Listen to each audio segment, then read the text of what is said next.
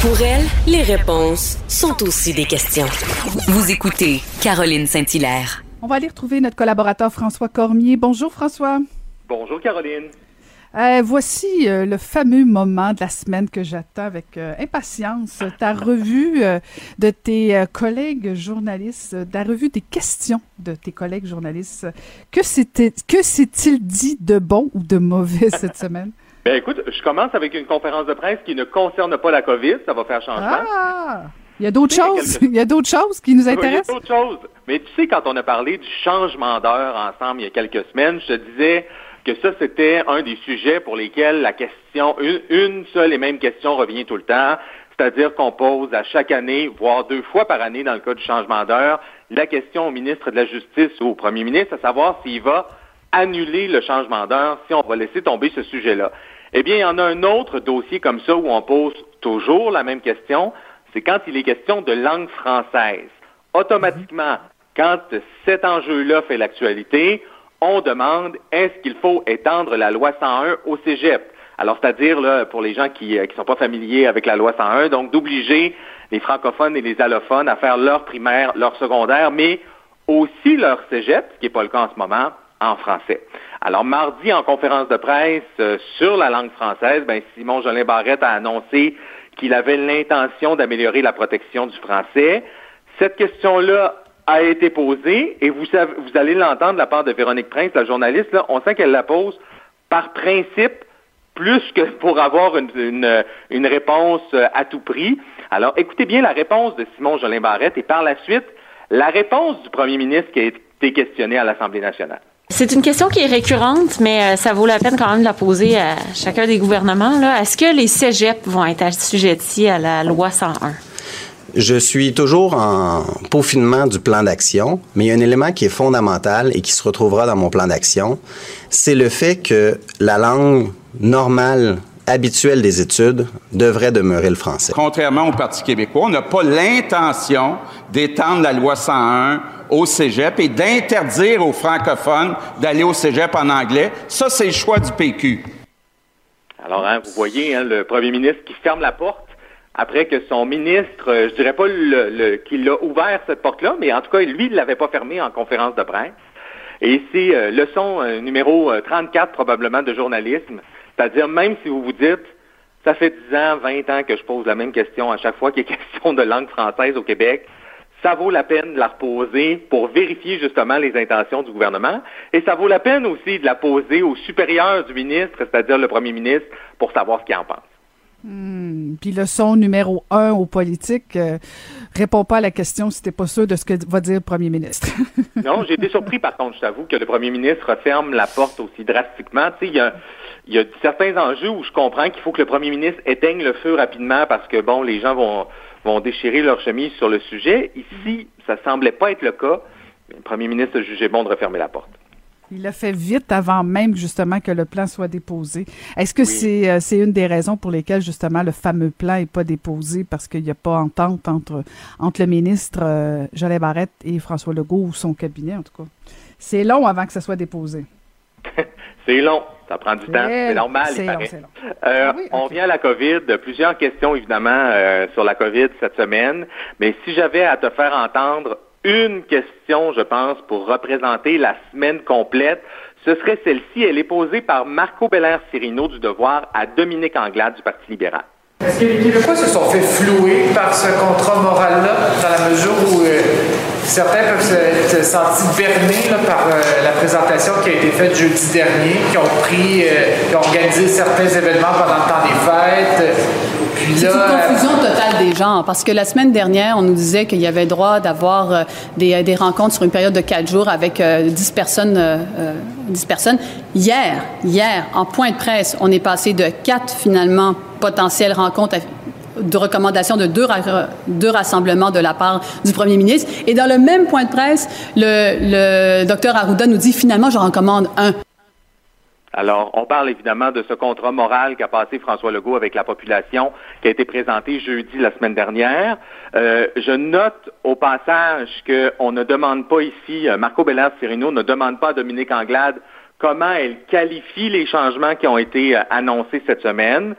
Il lui suggère des mots dans sa question. Alors, floué, berné, hein, technique journalistique pour savoir comment qualifier finalement, une fois que c'est écrit sur papier, comment la chef de l'opposition qualifie donc ces changements qui ont été annoncés par, le gouvernement. Mais assurément, je ne sais pas si tu es d'accord avec moi, mais ça a été le, sujet phare cette semaine, c'est-à-dire euh, on nous a annoncé quelque chose, puis après ça, on nous a annoncé les petites clauses du contrat qui, n'avaient pas été euh, examinées euh, la semaine précédente. Ouais, ben oui et non. Dans le sens où je comprends l'opposition, François, de, de, de, dire bon c'est pas clair, puis ils font le jeu, le jeu de l'opposition, de la politique, puis tout ça. Là, je comprends très très bien, puis ils le font bien. Mais en même temps, dans, dans le contexte de la pandémie, le gouvernement, un, s'ajuste, s'adapte. Euh, euh, on nous avait dit dès le départ que, bon, euh, c'était la grande proposition, c'était les grandes orientations, les lignes directrices, mais tu sais, il n'y avait rien de coulé dans le béton. Est-ce que c'était parfait en termes de communication? Non, possiblement. Est-ce que ça va encore se modifier? Assurément. Puis de toute façon, moi, je pense qu'on a voulu nous donner un peu d'espoir. Quand la semaine dernière, on nous a annoncé tout ça, c'était dans le contexte justement de, OK, on a, on a un vaccin qui s'en vient, on donne de l'espoir euh, les gens sont découragés, euh, mais en même temps, si tu, moi, plus ça avance, plus j'ai l'impression qu'il n'y en aura pas vraiment de, de, Noël. Là. Je veux dire, les cas augmentent encore. Euh, c'est ça, je pense que, Caroline, en termes de communication, le gouvernement aurait dû procéder à l'envers. C'est-à-dire qu'avant de donner le nanan, d'abord donner ce qu'il envisageait réellement. Je veux dire, nécessairement, en fin de semaine, je ne sais pas avec ta famille, mais dans la mienne, on faisait des plans. C'est ça qu'on a fait toute la fin de semaine dernière. Et là, finalement, on s'est fait dire, alors que la situation n'a pas changé au Québec, ça n'a pas évolué. Il y a cinq jours qui se sont passés entre la première annonce et la deuxième annonce. Euh, donc, on a fait des plans et là, on se fait dire, ah, ben vos plans, faut les revoir. Ben, est-ce qu'on n'aurait pas pu nous annoncer tout ça la première semaine? Non, mais écoute, eh, non, non, François, François, François, là, là, là, là, un instant. François Cormier, un instant. Hey, François Cormier, un instant. Faire des plans. Tu sais très bien que tu as beau faire n'importe quel plan. Si demain matin, il y a 5000 morts, tes plans vont tous ils vont tous tomber à l'eau, tous tomber à l'eau. Ben oui, je sais très bien, Caroline. Je veux dire, la situation, elle n'a pas changé. Et euh, aussi, on veut nous donner un peu d'espoir. Ben oui, on veut nous donner un peu d'espoir, puis on nous l'enlève cinq jours après. Ben, ça donne quoi? Ben, c'est-à-dire... ben non, c'est pas. Je pense pas que c'est une question de technique comme le fait de de de, de, de réalignement du message parce que il y en a qui ont compris qu'ils pouvaient faire quatre parties. Euh, je veux dire, il y a eu comme un peu une démesure. Je pense qu'il y a eu un le message n'était pas parfait. Là, je suis d'accord avec toi. Il y a eu un, un, peaufinement nécessaire, mais tu sais de dire que bon ben on a fait des plans puis là faut toutes les changer. Je suis désolée, ça se peut que tu changes encore 22 fois. Euh, dans la réalité, on essaie de permettre des choses, mais en même temps, moi ce qui me fascine, François, c'est cette obligation-là pour les Québécois qu'on nous donne la main tant que ça. Le grand principe, puis corrige-moi si je me trompe, là, le grand principe, c'est que, ultimement, on veut pas engorger nos hôpitaux parce qu'on n'est pas équipé pour ça. Deuxièmement, il faut sept jours d'isolement avant, sept jours après. Alors, à partir de ça, fais ce que tu veux, mais assure-toi de tout ça. Moi, je pense que c'est un peu ça, là. Je, je tu peux fêter. Je, je, ben oui, comprends ça, Caroline, là, mais c'est vrai qu'on nous prend par la main, mais tu vois, moi, contrairement à toi, je pense qu'on en a besoin. Parce que je, là, en ce moment, ce qu'on dit aux Québécois, c'est vous devez vous isoler. Donc, si on comprend bien, ne pas aller à l'épicerie, ne pas aller faire des emplettes pour Noël la semaine avant Noël, ne pas aller chez le coiffeur. Je n'y crois pas qu'on n'ira pas chez le coiffeur. Moi, je n'irai pas, là, mais je n'y crois pas qu'on n'ira pas chez le coiffeur dans la semaine précédant Noël, alors qu'on n'a pas vu personne depuis l'été et qu'on va recevoir pour la première fois. Je n'y crois pas. Alors, je me dis, à un moment donné, est-ce que c'est pas la responsabilité du gouvernement de dire, voici, on a donné le choix aux Québécois, mais on le sait que ce ne sera pas respecté tout ça, alors est-ce qu'on ne devrait pas prendre des mesures supplémentaires?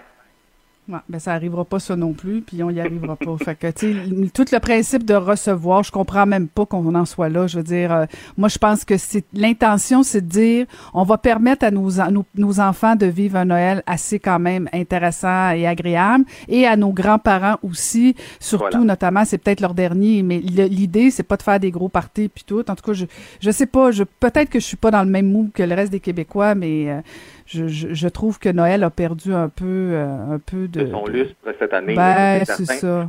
Et ça a amené ben, oui. toutes ces mesures, toutes ces mesures, ça a amené une autre question de Marc-André Gagnon, justement sur le confinement euh, potentiel sept jours avant. On écoute. Vous incitez aussi aujourd'hui sur euh, l'importance de se mettre en quarantaine pendant une semaine avant. Vous nous parlez de cette semaine. Chez Ottawa recommande davantage 14 jours. Je comprends que c'est dans les sept premiers jours que les symptômes euh, se développent, mais dans le quotidien des gens, pour que les gens comprennent bien, comment ça se passe? Pendant sept jours avant Noël, on va pas à l'épicerie, puis on va pas à l'épicerie sept jours après, ça va nous prendre des gros frigos. Alors, ça va nous prendre des gros frigos.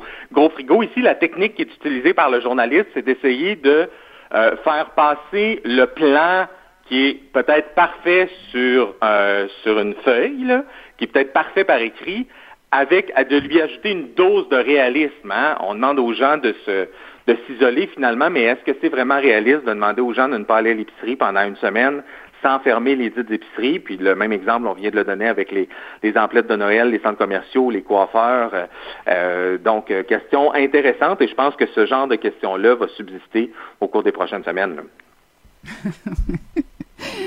ah, pauvre François. Ah, t'es découragé hein, qu'on nous prenne par la main. Ben, qu'on nous prenne par la main, puis c'est pas simple. Je veux dire, j'essaie de me mettre dans la position deux secondes de François Legault. Qu'est-ce que tu veux faire? Laisse faire Noël, là. Je, présume que tu veux pas porter l'odieux non plus de fermer des commerces la semaine avant Noël, là. Euh, ben, donc, tu, ça. tu dis, voici les Québécois, faites, voici ce que je vous permets, faites ce que vous voulez avec. Mais en même temps, au final, c'est le budget du gouvernement du Québec qui va qui va y passer là, euh, lorsqu'on va arriver en janvier avec euh, probablement des éclosions nombreuses. Là. Mais même pendant le confinement, on avait le droit de sortir. Oui, même pendant le confinement, on avait le droit de sortir. Mais hmm. on, on, on, disons qu'on est. Je sais pas si tu es allé faire un tour au centre commercial, là. Moi, je suis allé. Hmm. Un petit peu plus de monde qu'à l'habitude, disons. Ah Écoute, euh, une autre question qui a été posée par euh, Mathieu Lapierre, Mathieu Lapierre, journaliste dans un quotidien montréalais euh, anglophone, donc pour De Gazette, on écoute. Good afternoon. Um, Hanukkah starts on December 10th. If a family wants to, to gather during Hanukkah, for instance, and they prefer to isolate for seven days, is that allowed? No. Uh, reason for that is that uh, we pick the date with the actual dates that are Donc, hein, on, le gouvernement qui s'en est bien sorti, le premier ministre qui s'en est bien sorti en disant on utilise les jours fériés qui sont déjà prévus au calendrier pour décréter certains congés. Donc, on ne va pas euh, ajouter des congés parce que c'est Hanouka qui commence le 10 décembre. On ne l'a pas fait non plus dans le cas des Juifs assidiques qui célébraient il n'y a pas longtemps une fête importante de leur calendrier. Euh, mais c'est certain que les communautés culturelles se posent des questions. Hein, puis là, on y va avec la, fête de la majorité, euh, la majorité francophone et anglophone, donc la majorité de cours. Mais euh, évidemment qu'il y a d'autres d'autres fêtes qui s'ajoutent. Et là aussi, il faudra que le gouvernement redouble de prudence pour surveiller les différents euh, groupes, euh, les différents groupes, les différentes communautés culturelles, parce que elles aussi, ces communautés ont des fêtes tout au long de l'année. Hmm. Il a été très bon là-dessus, François Legault. Il n'y a pas eu d'hésitation non plus. Euh, il n'a pas, il a pas tergiversé. Il a dit non, c'est fini, c'est réglé, on n'en parle plus. Et je pense qu'il fallait qu'il maintienne ça. Il fallait pas sentir d'hésitation à cette question-là, personnellement. Et voilà. Hey, toujours un plaisir, François. Bonne semaine et euh, ben, bon magasinage et euh, je t'envoie mon adresse pour que tu puisses livrer mon cadeau. oh, Seigneur. OK. Merci, c'était François Cormier. Merci, François. Caroline Saint-Hilaire. Pas d'enveloppe brune, pas de lobbying. Juste la vraie bonne radio, dans les règles de l'art. Cube Radio. J'espère que le balado qu'on vous a préparé cette semaine vous a plu. On vous retrouve euh, la semaine prochaine. Je veux remercier toute la formidable équipe à la mise en onde Sébastien Laperrière. Merci Sébastien. Et à la recherche Maude Boutet et Magali Lapointe. Merci beaucoup mesdames et je vous dis à la semaine prochaine.